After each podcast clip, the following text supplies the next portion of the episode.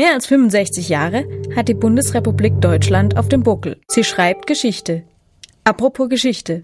Radio KIT-Reporter Armin Mirfala hat sich die Lektüre zur Kulturgeschichte Deutschlands zur Hand genommen.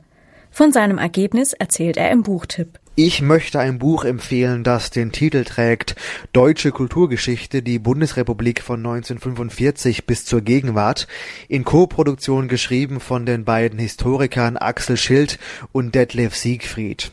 Ein, wie ich finde, wirklich außerordentlich lesenswertes Buch, das auch dazu taugt, einen festen Platz im Bücherregal zu bekommen.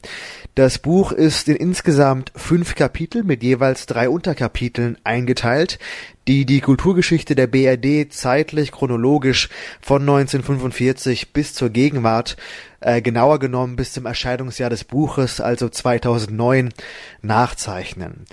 Was das Buch so lesenswert und auch einzigartig macht, ist die Tatsache, dass die Autoren Schild und Siegfried den Kulturbegriff sehr, sehr weit ausdehnen. Also unter dem Begriff der Kultur werden in diesem Buch keineswegs nur schöne, geistreiche, intellektuelle Strömungen äh, oder Ereignisse zusammengefasst, sondern auch auf den ersten Blick vielleicht banal wirkende Tatsachen des historischen Alltags. So erfährt man in dem Buch einerseits, dass sich hinter der sogenannten Stunde Null auch ein bisschen Illusion verbarg, ähm, weil nicht alle kulturellen Strömungen mit dem Kriegsende radikal von vorne begannen. Es gab auch gewisse Kontinuitäten.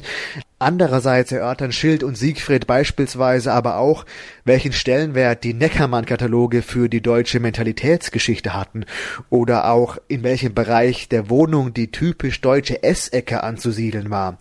Also das Buch spiegelt wirklich die gesamte Fülle des kulturellen Lebens wider, inklusive natürlich der großen übergeordneten Themenblöcke Literatur, Film, Musik, Architektur, Sport und so weiter und so fort.